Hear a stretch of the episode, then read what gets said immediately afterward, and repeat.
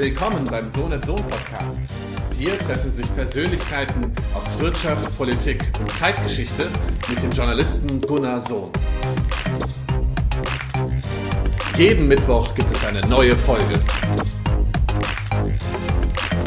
Man hört, sieht und streamt sich.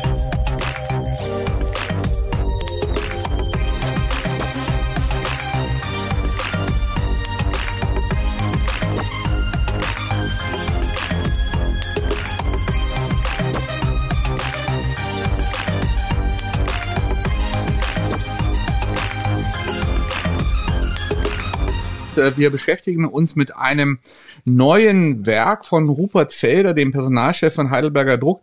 Nachhaltigkeit und HR heißt dieses Opus. Und ich muss sagen, ähm, Rupert, ähm, das ist wirklich eine, eine Fleißarbeit, die du da vorgelegt hast, weil du dich mit den unterschiedlichen Aspekten der Thematik Nachhaltigkeit, Klimaschutz, Dekarbonisierung beschäftigt aus unterschiedlichen Blickwinkeln drei, eingeteilt in drei Teile, also diese arbeitsrechtliche Komponente, die wirtschaftstheoretische und die Herausforderungen für das Personalmanagement. Aber vielleicht sagst du mal grundlegend etwas zur Idee dieses Buches. Ja, Gunnar, mich hat das Thema Nachhaltigkeit äh, massiv beschäftigt, weil es ja auf äh, jeder praktischen Übung auch äh, zurzeit vorkommt.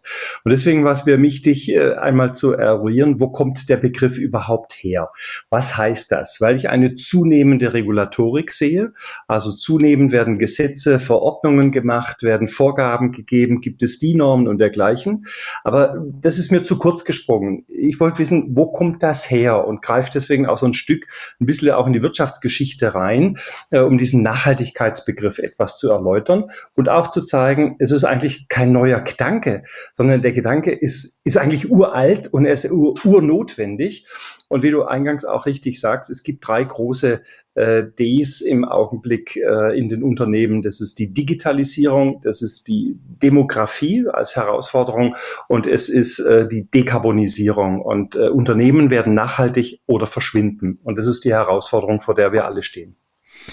Das mit dem historischen Exkurs, das bezieht sich ja vor allen Dingen dann auch auf die katholische Soziallehre von 1891 eigentlich bis zum heutigen Papst. Ähm, also insofern ist es ja schon auch deutlich, dass das halt ein sehr, sehr äh, äh, großes Thema ist, was uns schon seit langer Zeit beschäftigt. Ja, also als alter Ministrant soll mir das verziehen, aber das ist schon so, äh, dass, dass es die Frage ist, wie gehen wir mit der Natur, wie gehen wir mit der Schöpfung, wie gehen wir mit den Mitmenschen um.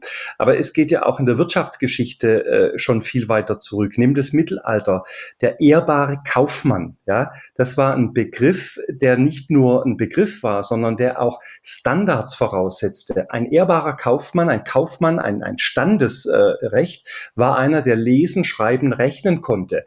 Also es gab in der heutigen modernen Personalersprech quasi Grundskills, ja, eine Grundqualifikation, wer überhaupt Kaufmann sein durfte. Ähm, und äh, diese Qualifikationen waren Voraussetzungen, am kaufmännischen Leben teilnehmen zu dürfen. Und dann gab es natürlich einen Kodex, einen Ehrenkodex, so wie diesen Qualifizierungskodex auch. Und deswegen ist es spannend auch mal zu sehen, wo kommen diese ganzen Themen her, wie sind die entstanden, was war der Sinn auch von solchen äh, Themen. Jetzt nicht nur aus einer Frage, wie gehen wir miteinander als Menschen oder als Menschen mit der Schöpfung um? Ja, was ist so, ein, so eine christliche Soziallehre, die Ausbeutung zu verhindern und das notwendige Maß ähm, zu finden, sondern auch äh, zu gucken, wie hat sich in der Wirtschaftsgeschichte vom Mittelalter bis heute über die Standesrechte äh, dann auch weiter etabliert. Da natürlich auch der, der vertragstheoretische Punkt, also der, die Frage der Verlässlichkeit, das war ja beim ehrbaren Kaufmann ja auch schon dann ein, ein großes Kriterium, also dass man natürlich bestimmte Verträge eingeht, die auch einhält. Auch das hat sich ja bis in die Jetztzeit dann übertragen, ist eine, von hoher Relevanz. Ja, nimm einfach das bürgerliche Gesetzbuch, äh, eingeführt am 01.01.1900. Ja, da gibt es in Paragraph 242 Treu und Glauben. Ähm, also nicht nur die Formulierung treu und Glauben, zwei, zwei äh, Worte, äh, die eigentlich in der heutigen Welt etwas vernachlässigt äh, sind. Aber genau da war der Grundkanon äh, ja auch schon definiert, zu sagen, ich muss mich aufeinander verlassen können, ich muss mich darauf verlassen können, was der eine anbietet, was der eine leistet, dass das auch nach Treu und Glauben niemanden überfordert, sondern dass eine grundethische Qualifikation auch für diesen Umgang untereinander im Rechtsverkehr läuft. Und Heute versuchen wir über Handelsgesetzbuch, über Aktienrecht, über Compliance-Vorschriften, über Zertifizierungsvorgaben nichts anderes zu tun, als im Prinzip Redlichkeit zu dokumentieren. Und das ist schon spannend. Wir brauchen im heutigen Aktiengesetz und im Handelsgesetzbuch viel mehr Paragraphen als dieser alte Treu- und Glauben-Grundsatz von 1900, ja, ähm, um einfach äh, das, das ähm, ja, Schlechte auszumerzen und die Winkeladvokaten Staaten dann auch ein Stück weit äh, zu obsiegen.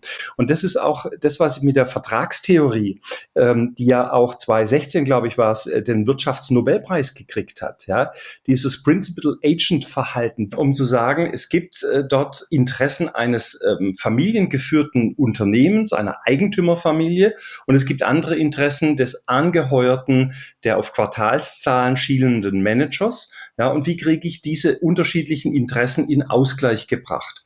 Und der Corporate Governance Codex des Jahres 2021, jetzt wirksam, der verpflichtet genau börsennotierte Unternehmen dazu, nämlich langfristige Vergütungskomponenten, nachhaltige Unternehmensentwicklung in ihre Vergütungsziele für das Management in, äh, zu, zu, einzubauen.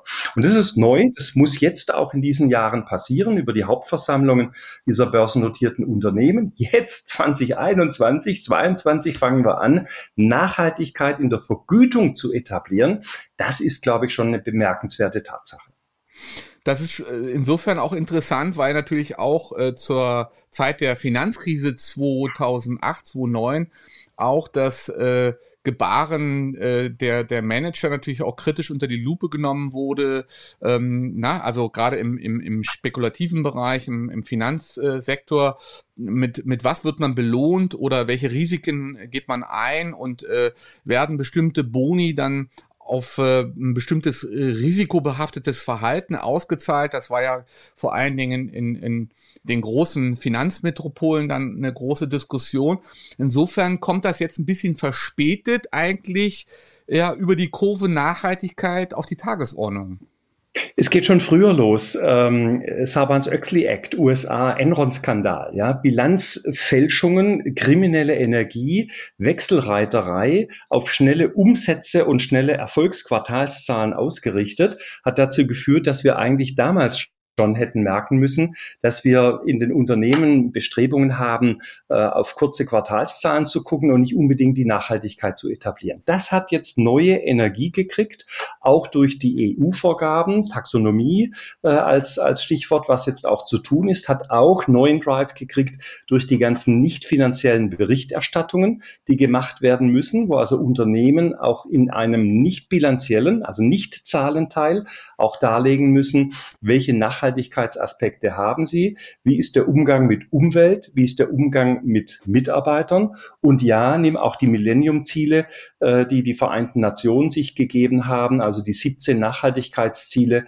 äh, was jetzt zu vielen ESG-Projekten, E, Environment, S, Social, die, die menschlichen Aspekte und G für Governance in den Unternehmen führt. Und das ist dann quasi auch der dritte Teil in dem Buch, die konkreten Instrumente für den Personalbereich ähm, zu darzustellen, weil viele Unternehmen eben jetzt diese ESG-Projekte aufsetzen und damit die operative Personalarbeit vor der Frage steht, was mache ich denn nun? Ja, also was kann ich denn tun, um wirklich diese ESG-Ziele zu erfüllen und auch mit nachhaltiger Personalarbeit einen Beitrag dazu zu leisten? Gehen wir nochmal auf das Principal Agent äh, Theorem ein. Äh, wie äh, glaubst du, wird das jetzt umgesetzt? Die EU-Kommission und das EU-Parlament haben ja auch entsprechende Diskussionen geführt über eine Novelle des Aktienrechtes, ähm, wie beispielsweise auch äh, Vergütungen ablaufen müssen. Die Rolle der institutionellen Anleger müsste dann vielleicht auch nochmal thematisiert werden. Also die Hedgefonds beispielsweise, die natürlich eher an schnellen Exit-Strategien dann orientiert sind, um eine hohe Rentabilität zu erreichen. Die sind dann vielleicht nicht so sehr nachhaltig ausgerichtet.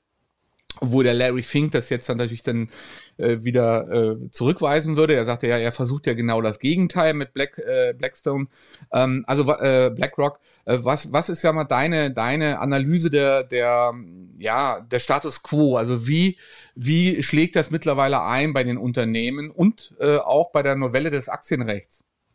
Gunnar, das ist das schärfste Schwert. Finanz, äh, unter, Unternehmen sind finanzgetrieben. Und wenn wir in Rankings, wenn wir über Analysten stimmen, und das erleben wir im Augenblick, dass dort auch die ganzen äh, Berichte über die Hauptversammlungen mit Aktionärschutzvereinigungen durchgeflözt werden, was steht da zur Nachhaltigkeit drin, dann ist das das schärfste Instrument, das Unternehmen kein Kapital mehr bekommen, keine Kredite mehr bekommen, keine Analystenrankings mehr bekommen, wenn sie nicht in die Nachhaltigkeit investieren. Und ähm, genau BlackRock, äh, was du zitierst, man muss das mal lesen, wie die Anlagerichtlinien von BlackRock sind. Ja? Also gemeinhin würde man wahrscheinlich BlackRock äh, in die Kategorie Heuschrecken oder sowas einsortieren. Äh, das Gegenteil ist der Fall. Glasklare Vorgaben, wie Investitionen zu erfolgen haben in Nachhaltigkeitsunternehmen, äh, auch die deutsche Versicherungswirtschaft. Und da liegen ja nicht nur Milliarden, äh, sondern viele Milliarden, ja, die investieren nur noch in nachhaltige Unternehmen. Und deswegen wird die Frage sein, wie kann ich Nachhaltigkeit auch zertifizieren? Wie kann ich das auch in diesen Investitionsrankings darstellen, zur entscheidenden Überlebensfrage von Unternehmen sein? Und das führt wiederum dazu, dass HR, Personalarbeit auch einen Beitrag dazu leisten muss, dass dort die Voraussetzungen fürs finanzielle Überleben des Unternehmens ge gegeben sind. Weil Unternehmen werden nachhaltig oder sie werden verschwinden. Das ist die Aktion, die im Augenblick an Dramatik zugenommen hat. Und das sind ja keine Lippenbekenntnisse. Du hast das ja dargelegt, im Punkto auch der institutionellen Anleger, welche, welche Vorgaben man macht, die Schutzvereinigungen, die natürlich eine gewisse Rolle spielen in der öffentlichen Wahrnehmung dann von börsennotierten Unternehmen und natürlich auch die Versicherungswirtschaft hast du angeführt, aber man müsste es vielleicht noch sogar spezialisieren. Auch die Rückversicherung, von denen kommt ja auch vieles, was einmal kritisch dann äh, sich auswirkt, wo sie sagen, wir versichern auch bestimmte Dinge nicht mehr in der Rückversicherung.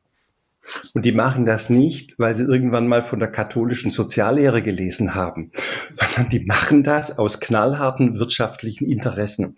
Und ich sage, es funktioniert auch nur so. Das ist die Sprache, die Unternehmen verstehen. Und deswegen ist es absolut überlebenswichtig für Unternehmen, an diesen Stellen für sich eine Nachhaltigkeitsstrategie zu definieren, konkrete Instrumente aufzusetzen und deswegen dann auch den Nachweis nach außen zu bringen, dass man nachhaltig unterwegs ist. Und das ist genau die spannende Herausforderung jetzt für ein Unternehmen wie das, in dem ich beschäftigt bin. Ja, klassischer Maschinenbau, das ist nicht Anbau von Hanf, ja, sondern das ist Maschinenbau, Heavy Metal, eine Gießerei ist energieverbrauchend. Punkt Ende. Aber genau an der Stelle zu sagen, wie ist die Messbarkeit meines Energieverbrauchs? Wie kann ich ihn reduzieren? Wie kann ich ihn nachhaltiger gestalten? Wie kann ich den Wirtschaftskreislauf nachhaltiger gestalten? Was kann ich für Instrumente und für Maßnahmen aufsetzen? Das ist die Herausforderung, an denen genau auch solche Unternehmen arbeiten müssen. In dem ersten Teil deines Buches äh, erarbeitest du ja, sag mal, auch diese rechtlichen Grundlagen sehr, sehr gut. Im Übrigen nur ein Hinweis an die Leserinnen und Leser oder an die potenziellen Leserinnen und Leser. Es ist eben auch eine Fundgrube, ähm, ja, des gesamten, äh, der gesamten Thematik zur Nachhaltigkeit, weil du da natürlich auch so eine Fleißarbeit äh, gemacht hast, wo du dich mit allen Aspekten vom bürgerlichen Gesetzbuch bis zum Aktienrecht beschäftigst. Dann gehst du auf die wirtschaftstheoretischen Aspekte ein. Ähm, dann äh, am Schluss es äh, im dritten Teil dann auf die Personalmanagement-Fragen, also das, was im Alltag dann auch eine Rolle spielt bei der Rekrutierung etc. Insofern ist das natürlich auch für viele Entscheider in der Wirtschaft dann ein, ein wichtiges Werk, weil manchen gar nicht so klar ist, wie viel schon in den Gesetzen drin ste steht äh, beispielsweise. Ne? Also du gehst auf die nicht finanziellen Berichte beispielsweise ein und verweist auch auf einige Paragraphen, beispielsweise im Handelsgesetzbuch, äh, Paragraph 315b oder Paragraph 289c, ähm, wo, oder viele andere Dinge, wo sogar zu Menschenrechten vieles drin steht, was viele gar nicht wissen. Ja, das ist so. Und deswegen ist es mir wichtig, das Warum zu verstehen. Ähm, und, und nicht einfach zu gucken, was mache ich jetzt für eine Rekrutierungsstrategie. Das ist am Ende zu tun. Ja? Mir geht es darum zu verstehen, wo kommt das her und auch ähm, ja, zu begreifen, was ist der, der Sinn und was ist die Zielsetzung dazu. Und wenn du die Menschenrechte schon ansprichst, dann gibt es sehr viele äh, Ansätze, beispielsweise auch aus der Geschichte der Nachkriegs äh, ähm, äh, auch heraus die Gründung der Internationalen Arbeitsorganisation in Genf, die ILO entstanden als eine der ersten UN-Einrichtungen.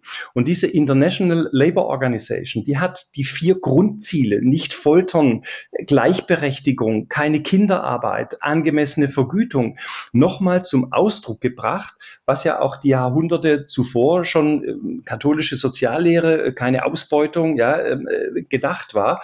Und wenn man mal reinguckt, finde ich es hochspannend, ist es der amerikanische äh, Präsident gewesen, der im Vertrag von Versailles die Gründung dieser ILO angestrebt hat. Ja, also eine historische, interessante ähm, Einordnung. Und diese International Labour Organization hat bis heute Akzente, Aspekte, vor allem auch der internationalen Zusammenarbeit äh, formuliert. Und äh, da müssen wir auch den, den deutschen Blickwinkel verlassen, was Überlieferungsgesetz ja versucht wird jetzt zu etablieren, zu sagen, es gibt eine internationale Verflechtung, es gibt ein internationales Wirtschaftsgeschehen und ich muss deswegen nicht nur meine Produktion hier in Deutschland und meine Löhne und meine Tarifbindung angucken, sondern ich muss auch anschauen, wie sieht denn die internationale Landschaft äh, dort aus und wo auf der Welt gibt es noch Verstöße und die gibt es zuhauf gegen diese ILO-Normen, die auch als Selbstverpflichtung für die Mitgliedstaaten gelten. Wenn wir dann schon bei den Menschenrechten sind, dann machen wir dann vielleicht einen kleinen ähm, aktuellen Exkurs äh, zu den Olympischen Winterspielen in, in Peking. Äh, wie nimmst du da die äh, Rolle vom IOC wahr, mal unabhängig davon, dass natürlich die Sportler das gar nicht auszubaden haben und ausbaden können, was sag mal, Funktionäre dann entscheiden beim IOC, wo Olympische Winterspiele hin, äh, hingehen müssen. Aber wenn du dir die, diese Rolle von Thomas Bach beispielsweise anschaust, seine, seine Statements, dann muss ich sagen, okay, ähm, so ganz verstanden hat es dann vielleicht nicht, wie wichtig, sag mal, solche internationalen Normen sind, Einhaltung von Menschenrechten oder so ein Mindeststandard dann auch gewährt sein muss. Also wie nimmst du das wahr? Ja, die Olympischen Spiele haben eine große Chance, ähm, auch für Vielfalt und für Diversity äh, zu stehen. Und ich glaube, da werden viele dieser Chancen äh, auch vertan, äh, weil man zu sehr auf politische Rücksichtnahme äh, dann auch eingeht. Und es ist zwar ein Fest des Sports, aber in Wirklichkeit äh, sind es, glaube ich, knallharte wirtschaftliche Interessen äh, und auch eine gewisse geopolitische Machtsituation, die da äh, sich zeigt. Aber deswegen ist es umso wichtiger, dass wir auch solche äh, Themen wie, wie Diversity, äh, wie Vielfalt, äh, wie Chancengleichheit und, und dafür steht ja auch auch der Sport, äh, dass wir solche Themen auch für die Personalarbeit äh, neu fokussieren, neu denken äh, und wirklich überlegen, wie können wir dort ähm, auch ähm, ja, den Leistungsgedanken, aber auch den Partizipationsgedanken miteinander in Ausgleich bringen. Nicht jeder ist Spitzenleister, nicht jeder ist Goldmedaille, sondern es gibt auch viele andere Fähigkeiten, andere Talente. Und das ist so der, der Bogen in die nachhaltige Personalarbeit zu gucken, wie kann ich dort Vielfalt im Unternehmen Unternehmen fördern? Wie kann ich da Chancengleichheit und auch Ausgleich von Interessen im Unternehmen fördern? Gehen wir noch auf den ersten Teil deines Buches nochmal ein. Da äh, beleuchtest du, sag mal, auch die Rolle von Non-Profit-Organisationen bei der Einhaltung von äh, Nachhaltigkeitskriterien. Das ist, glaube ich, ein wichtiger Punkt, da, da diese Organisationen ähm, teilweise ja auch wirklich international organisiert sind und natürlich dann auch zur Überwachung von Standards auch beitragen können. Ja, ich finde es außerordentlich spannend, ähm, äh, genau, was da in den letzten Jahren entstanden ist. Wenn du heute ein Prospekt von Aldi, Netto, Penny, Lidl, Real oder was immer äh, aufmachst, dann findest du da heute auf jeder Seite 20 Mal den Begriff Bio, 20 Mal irgendwelche Labels, ja, vom grünen Punkt äh, über ähm, kükenfreies, äh, äh, schredderfreies äh, Ei bis hin zu Orangen aus nachhaltigem Anbau, Pano, äh, die, die Vereinigung der, der, der Orangenbauer Investoren äh, und so weiter. Da ist eine Fülle an Labels, an Zertifikaten, an Organisationen äh, unterwegs. Ich glaube, äh, dass ich viele Beispiele aufgeführt habe, aber ich glaube, das ist nur die Spitze des Eisbergs, was dort an, an äh, Selbstverpflichtungsthemen unterwegs ist. Und die Frage ist ja, ist das, was dort passiert, schon Nachhaltigkeit? Oder ist es nur das Kleben eines Etiketts, eines Labels, dessen Voraussetzungen man sicherlich auch erfüllen muss, das man auch nachweisen muss, aber geht es da um ein Etikett oder um was geht es eigentlich? Ja, und ich glaube, da wird sich die Welt auch nochmal deutlich verändern, diese ganzen ähm, äh, Labels, äh, Selbstverpflichtungsorganisationen, äh, Club der nachhaltigen Unternehmen, also viele, viele Initiativen, deutsche Nachhaltigkeitsstrategie, deutscher Nachhaltigkeitspreis, Umweltpreis, die ganzen Zertifikate, Labels und so ein gigantisches unübersichtliches Feld. Und vielleicht muss man das auch mal ein Stück weit aufräumen äh, und zu Standards an auch wieder bringen, um einfach die Überprüfbarkeit und die Nachhaltigkeit der Nachhaltigkeit äh, zu sehen. Und äh, das ist äh, das, was mich da beschäftigt hat, äh, diese Fülle an, an Themen, die da äh, entstanden sind. Das wird, sag mal, auch bei deinen Ausführungen deutlich, weil du natürlich auch die ganzen Initiativen, Regierungsberatungsorganisationen, äh, Nachhaltigkeitsrat etc. alles äh, auflistest. Und wenn man das alles liest, auch ähm, ökologische Verpackungsoptimierung und Preise und was es da alles gibt. Also insofern wäre es vielleicht ganz gut, wenn man da mal so, so, so einen roten Faden reinlegt, dass man so ein bisschen Ordnung reinbekommt. Das gilt nun auch für die Personalarbeit und die, für die Frage der Nachhaltigkeit der Personalarbeit. Ähm, woran merke ich, dass meine Rekrutierungsstrategie nachhaltig ist? Woran merke ich und wie kann ich es einordnen, dass meine Qualifizierungsstrategie im Unternehmen vom Nachhaltigkeitsgedanken geprägt ist. Und ich glaube, da mm, ist auch in, in HR ein, ein guter Diskussionsprozess entstanden, um die Frage zu klären, kann das auch zertifiziert werden? Ich habe vorher gesagt, wir brauchen das, ja, weil äh, dann die ganzen äh, Testierfirmen kommen und sagen, wie ist denn dein nicht finanzieller Bericht, den du da ins Internet und auf der Hauptversammlung vorlegst? Wie ist das denn äh, dann auch äh, testiert? Also das ist ein neues Geschäftsfeld, was da entsteht. Und am Ende des Tages braucht es wahrscheinlich auch sowas wie DIN-Normen. Und es gibt ja auch für die HR-Arbeit einiges an DIN-Normen, damit nicht jeder die Dinge neu erfindet, behauptet, labelt, zertifiziert, sondern damit wir eine gemeinsame Grundlage, auch eine gemeinsame materielle Grundlage haben für die Frage, wie solche ESG-Projekte aufgesetzt werden und wie solche ESG-Projekte dann auch ihren eigenen Nachhaltigkeitsbeitrag nachweisen. Weil Personalarbeit muss für mich immer einen Wertbeitrag fürs Unternehmen liefern. Im zweiten Teil deines Buches bei der ähm, Agent, äh, Principal Agent Theorie ähm, gehst du auch dat, äh, darauf ein, ähm, wie man dann halt Vergütungspolitik äh, äh, ändern müsste, dass dann mal andere Kriterien angeführt werden. Wir sind ja schon darauf eingegangen, wie sich diese Vergütungen ähm, künftig äh, darstellen müssen. Wie siehst du, sag mal, die Realität? Also welche Unternehmen ähm, haben das schon verinnerlicht oder sind jetzt dabei, da in, in der Vergütungspolitik neue Wege zu gehen. Also nicht nur Kurzfristziele. Also du hast das ja verglichen mit dem Roulette-Spiel. Da sind natürlich die Gewinnchancen sehr, sehr hoch. Man kann sehr, sehr viel gewinnen, aber man kann natürlich auch gleichzeitig ähm, in der gleichen Wahrscheinlichkeit viel verlieren. Also, wie kommen wir, sag mal, von so einer Roulette-Mentalität weg? Stärker zu einer langfristigen Orientierung, wie es beispielsweise bei den Familienunternehmen ähm, als äh, Zentrum dieser Theorie ähm, dann möglich ist.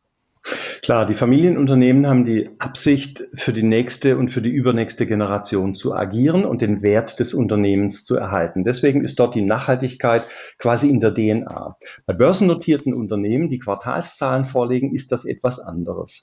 Und deswegen geht ja der deutsche Corporate Governance Codex für die Vergütungsvorgaben börsennotierter Unternehmen bei den Vorständen jetzt von einer vierjährigen Zeitspanne aus, also eine Langfrist-Tantieme, ein, ein Long-Term-Incentive muss auf vier Jahre ausgelegt sein und darf erst nach vier Jahren äh, verfügbar sein. Das ist schon mal ein sehr großer Horizont und es muss ein Nachhaltigkeitsziel dort etabliert sein. Ähm, und das wird jetzt in der Saison äh, 22 im Sommer, äh, Frühjahr, Sommer, wenn die ersten börsennotierten Unternehmen ihre Bilanzen offenlegen, interessant für die Hauptversammlung. Was sind die Ziele? Wie sind konkrete Nachhaltigkeitsziele ausformuliert? Sind sie messbar oder sind sie nur Irgendelchen und sie müssen messbar sein. Nimm mal das Beispiel SAP. Bei SAP hat der Vorstand äh, in einem nicht unerheblichen Maß von 20 Prozent äh, eine ähm, Long-Term-Incentivierung an Nachhaltigkeitsziele und hat dort zwei Aspekte. Der eine Aspekt ist der Stromverbrauch der Rechenzentrum hm, zahlt in die Umwelt ein. Der zweite Aspekt ist der Employee Commitment Index, ja, also der mitarbeiterorientierte Commitment Index zum Unternehmen als Nachhaltigkeitsfaktor für die Vorstandsvergütung. Spannend. Das ist natürlich in einem IT-Business, äh, People-Business eine passende äh, Sache und ein, ein gutes Kriterium. Das ist vielleicht in einem anderen Unternehmen, jetzt bei uns Maschinenbau, ähm, etwas anderes, aber das wird die spannende Aufgabe sein. Was sind denn konkrete Nachhaltigkeitsziele, die in einer Vorstandsvergütung in einem nicht unerheblichen Maß auf Nachhaltigkeit einzahlen. Und finden wir in HR solche messbaren Ziele, Qualifizierungsstrategie, Rekrutierung, Diversity, ich habe schon die paar äh, Themen genannt, finden wir solche Messgrößen und bilden wir damit auch in der Vergütungspolitik des Vorstandes eine Nachhaltigkeitsära ab, die dann natürlich über die Kaskade runter zum Management und am Schluss beim jeden Mitarbeiter landet. Und das ist, glaube ich, jetzt durch die Änderung dieses Corporate Governance Codex der nicht verpflichtend ist, aber dessen Nichteinhaltung offengelegt werden muss und deswegen ein ganz scharfes Schwert ist für börsennotierte Unternehmen, finden wir dort entsprechende Kriterien, die dann zu einer Best Practice führen. Das ist, glaube ich, eine spannende ähm, personalpolitische Initiative, die da losgetreten wurde. Da braucht man natürlich in der äh, Vergütung dann auch eine, eine Feinsteuerung. Bislang war es ja immer so, dass mal Vorstände vor allen Dingen dann an einer, an einer Rentabilität gemessen wurden, also an, der, an einem Gewinn, der erwirtschaftet wurde. Und da schreibst du ja auch ganz äh, schön, dass natürlich diese Stellgrößen teilweise gar nichts mit dem einzelnen Top-Manager zu tun haben, sondern letzten Endes dann auf äh, Zufall äh, beruhen oder, oder auf Glück. Also der, der Kahnemann hat das ja äh, in seinem Buch Langsames Denken, Schnelles Denken auch mal analysiert. Also dieser Rückschaufehler, dass man sich dann irgendwas zuschreibt äh, als Erfolg, was mit einem persönlich eigentlich gar nichts zu tun ähm, hat. Also das ist ja, glaube ich, auch eine ziemliche Herausforderung für Unternehmen, da neue Stellgrößen zu finden. Klar, Marge, Umsatz äh, wird immer bleiben ähm, und äh, die Frage von Währungseinflüssen und, und Marktveränderungen, das ist in den äh, Short-Term-Incentives äh, sicher de, das richtige Instrument, äh, um auch den wirtschaftlichen Erfolg von Unternehmen äh, zu incentivieren. Das ist, glaube ich, außer Frage. Aber die spannende Frage wird in der Tat sein, welche Nachhaltigkeitsthemen finde ich, wie kann ich sie messbar machen und wie kann ich sie dann auch zur Grundlage einer variablen Vergütung machen, die über den Tag hinaus denkt. Und das sind sicher ein paar Best Practices, Praxisinitiativen gefragt und ich stelle auch fest, dass es auch in der Vergütungsberatung äh, ankommt, das Thema.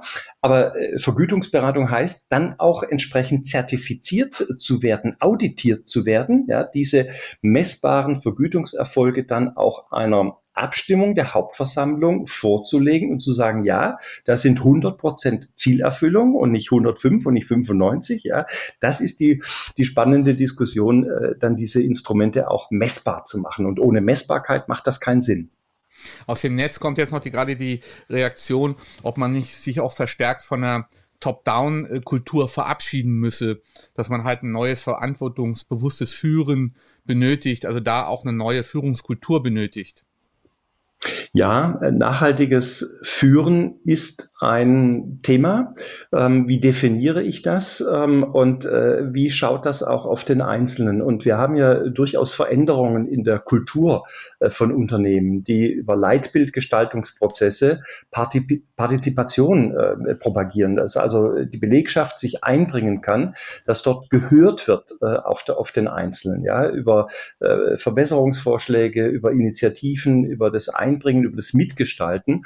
Und ich glaube, dieser, dieser Gedanke der, der ähm, auf Augenhöhe äh, zu agierenden äh, Führungskultur ist etwas, was die nächsten Jahre prägend sein wird. Im dritten Teil deines Buches gehst du jetzt einmal auf die äh, Rolle des äh, Personalmanagements äh, konkret ein. Ähm, ein Thema, das hatten wir auch schon mal diskutiert, die Frage der, äh, der Überalterung der, der Gesellschaft. Da hast, bringst du einen äh, sogenannten Demografie-Radar äh, ins Spiel, um halt, ja, sag mal, auch die Zukunftsfähigkeit eines Unternehmens von dieser Seite sicherzustellen. Was hat es damit auf sich? Also ich habe vorher gesagt, es gibt die drei Ds, ja, Dekarbonisierung, die Digitalisierung, was die Geschäftsprozesse berührt. Und es gibt die demografische Herausforderung, äh, die in vielen Unternehmen Fachkräftemangel, ähm, äh, Babyboomer, die jetzt dann in Rente gehen äh, werden, zuschlägt. Und deswegen ist es, glaube ich, ganz wichtig, dass ein Unternehmen nicht nur von heute auf morgen plant, sondern über ein Demografieradar guckt, wie ist denn in drei, vier, fünf Jahren meine Situation. Und zwar nicht nur die demografische, sondern auch die von den Kompetenzen und Fähigkeiten her fange ich dann heute an, mit einer Berufsausbildung beispielsweise solche Kompetenzen und solche Lücken zu schließen, die in ein paar Jahren zu erwarten sein werden. Und das ist die Einladung auch in eine strategische Diskussion mit den Fachbereichen, um zu sagen, wie sieht denn dein Bild, dein Unternehmensbild in vier, fünf Jahren aus vor dem demografischen Hintergrund, vor dem Wandel, der da notwendig ist, um dann zu sagen, wie kann ich in Kompetenzplanung, in Nachfolgeplanung, in Laufbahnplanung einsteigen um die Antwort auf diese demografische Veränderung zu liefern.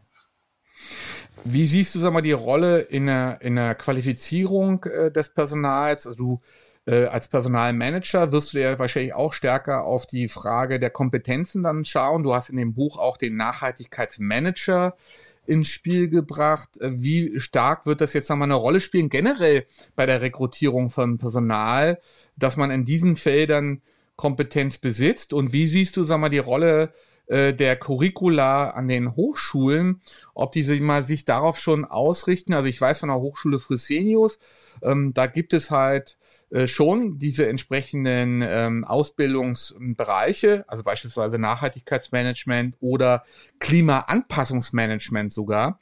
Ähm, wie müssen sich Unternehmen, die international agieren, auf bestimmte Dinge einstellen? Also wie siehst du, sag mal, zum einen die Herausforderungen für, dies, für das Personalmanagement und wie siehst du, sag mal, die Situation an den Hochschulen? Also es sind zwei Themen. Auf der einen Seite entstehen neue äh, Tätigkeitsfelder und ähm, die werden nachgefragt, äh, weil viele Unternehmen, äh, so wie ich es gesagt habe, ja jetzt ESG-Projekte starten und diese Themen für sich identifizieren und das muss ja operativ gemanagt werden. Deswegen braucht es dort Organisationseinheiten und Menschen mit entsprechenden Kompetenzen, um solche Nachhaltigkeitsprojekte zu leiten und solche Nachhaltigkeitsstrategien auch in Unternehmen zu implementieren. Und das haben die Hochschulen, einige zumindest, äh, deutlich erfasst und bieten jetzt auch neue Studieninhalte, neue Abschlüsse an, um berufsqualifizierend dann diese Nachfrage der Unternehmen in diese Richtung zu decken. Das ist gut so, das ist richtig und das ist, äh, glaube ich, eine, eine gute, ähm, ein gutes Bild auch, um zu zeigen, dass nicht nur Jobs wegfallen, sondern dass auch neue entstehen, spannende, interessante Jobs entstehen, bei denen es auch ein Stück weit um, um Purpose geht. Ja, das sind alles Menschen, die ja ähm, nicht unbedingt jetzt äh, nach der Vergütung äh, schielen, sondern vor allem auch nach dem Inhalt dessen schielen, was dort äh, an tagesaktueller Arbeit zu leisten ist. Das ist eine Betonung dieses Purpose-Gedanken und deswegen ist es gut so und richtig so. Das Zweite ist, dass in den Unternehmen selbst auch die Qualifizierungsplanung für die nächsten Jahre gemacht werden muss und da werden wir dramatisch erleben, dass durch die Digitalisierung, durch wirklich ähm, ja die Neugestaltung von Geschäftsprozessen andere neue Kompetenzen erfordert sind. Und dann ist die Frage, hole ich die auf dem Arbeitsmarkt oder entwickle ich Nachhaltigkeitsgedanke, entwickle ich solche Kompetenzen ähm, und, und Skills, die ich brauche, weiter, ja, Stichwort Upskilling, äh, um wirklich aus der Qualifizierungsecke heraus neue Themen zu identifizieren und dafür dann die richtigen Menschen zu gewinnen. Und deswegen ist Qualifizierung, ist Bildungsplanung, ist strategische Personalplanung vom demografischen Faktor her, vom Kompetenzfaktor her eine entscheidende ähm, Situation, um Nachhaltigkeit dann auch als Instrument zu etablieren. Das Ganze ist ja, sagen wir, auch so ein bisschen äh, als Ratgeber zu sehen, was du da geschrieben hast, äh, denn du verweist auf bestimmte Dinge, die man dann vielleicht nicht eins zu eins in Richtung Nachhaltigkeit äh, ja, so mal äh, hinein äh, sondern ähm, das sind so mal so Punkte, so man sagt, okay, wenn man sie dann liest, dann wird es auch klar, beispielsweise die Rolle des betrieblichen Gesundheitsmanagements in der Nachhaltigkeitsfrage. Da ist man ja schon ein bisschen weiter. Da gibt es ja auch schon viele, die, sagen wir jetzt, auf den Arbeitsmarkt kommen, die im betrieblichen Gesundheitsmanagement ausgebildet wurden, gerade in dualen Studiengängen. Ähm, aber das spielt auch eine große Rolle zum Thema Nachhaltigkeit. Absolut. Ähm, und Nachhaltigkeit ist nicht nur jetzt zu sagen, lass uns eine Car Policy machen, ja, und die Firmenwagen als Bahncard. Äh, das ist zu kurz gesprungen.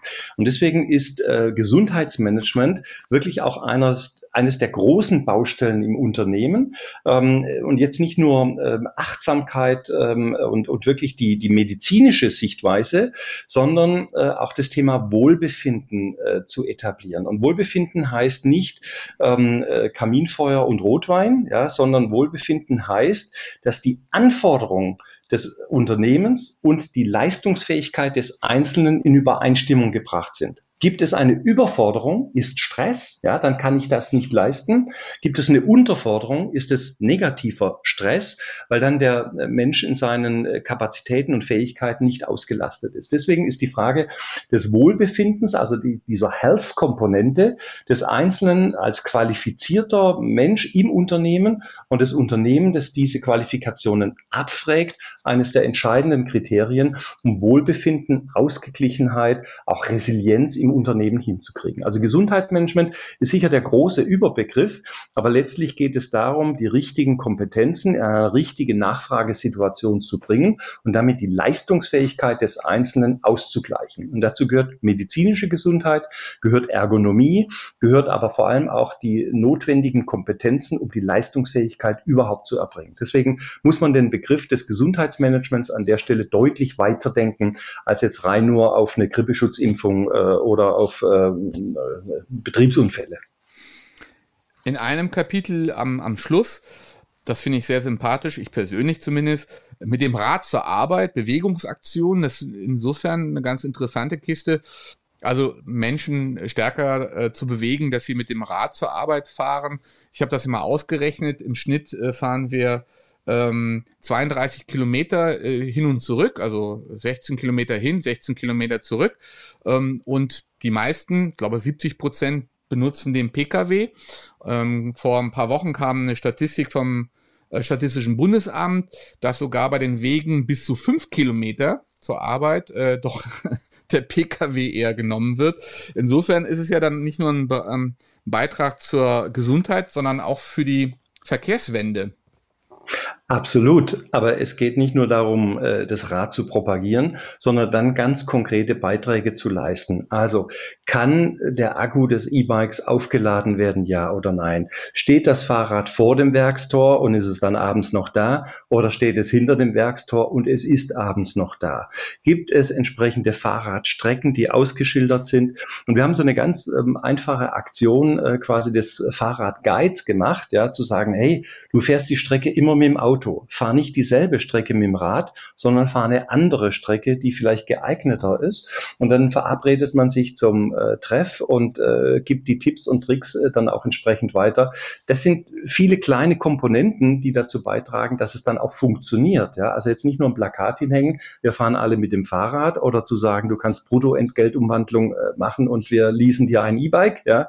sondern auch die ganz praktischen Fragen klären, wo stelle ich das Fahrrad ab, was passiert äh, mit der Wegführung äh, und passt das Ganze dann auch in ein gesamtheitliches Konzept. Auch ein ganz wichtiger Hinweis in puncto der Infrastruktur, beispielsweise bei den Nachlademöglichkeiten. Bei meiner Europatour, diese 3000 Kilometer, die ich mit dem E-Bike unterwegs war, ähm, habe ich, glaube ich, irgendwie drei oder vier Ladestationen entdeckt. Äh, die meisten davon waren in, in Südtirol äh, oder in Österreich. Ansonsten ähm, äh, gab es halt keine. Ja, insofern ist es, glaube ich, noch ein Hinweis auch an die Umweltpolitik und vielleicht auch an, an die EU-Kommission und das EU-Parlament darf vielleicht vielleicht äh, für Abhilfe zu sorgen und entsprechend die Infrastruktur äh, zu verbessern. Ähm, ja, also äh, das ist äh, ein großes Standardwerk nach, nach meinem Dafürhalten im Haufe Verlag erschienen. 321 äh, Seiten für 39,95 Euro. Äh, die Investition lohnt sich. Ähm, Wie lange hast du dran gearbeitet? Also äh, ein gutes halbes Jahr ähm, reine äh, Schreibarbeit äh, und dann nochmal ein paar Monate äh, nochmal redigieren, nochmal überprüfen, Bildrechte und alles. Ich hatte einen tollen Lektor, den Herrn Kurz aus Stuttgart, der mir unheimliche Hinweise und der mich brutal gechallenged hat. Das ist etwas, was man dann auch gerne so ein bisschen übersieht bei der ganzen Arbeit. Aber ich bin froh, dass das Ding da ist und ich freue mich, wenn es der eine oder andere liest. Ziel ist zu zeigen, wo kommt das her? Ja, also auch die die, die historische, die, die theoretische Einbindung bis hin dann hinten zu den praktischen Tipps. Die praktischen Tipps sind wichtig, ja, weil am Ende des Tages muss jeder Personalkollege und jede Personalkollegin dann auch konkrete Maßnahmen liefern. Aber mir ist es wichtig zu verstehen, warum äh, passiert da etwas und äh, warum sollte man es tun, äh, um einfach die Einordnung in den größeren Kontext zu haben. Und wenn das ein oder andere interessante und anregende dabei rauskommt, äh, dann äh, ist es gut, dann freut mich das.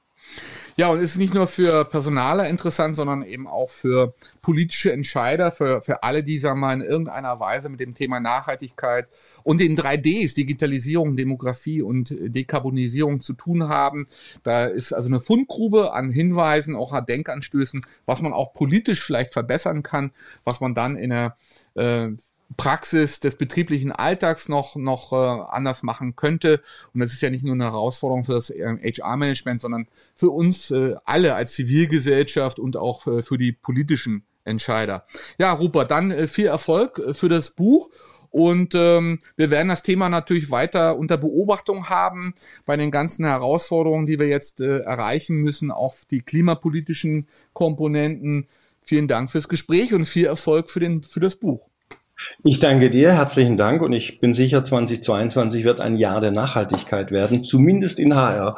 Und wenn wir dafür einen Beitrag liefern können, ist es gut so. Vielen herzlichen Dank. Super.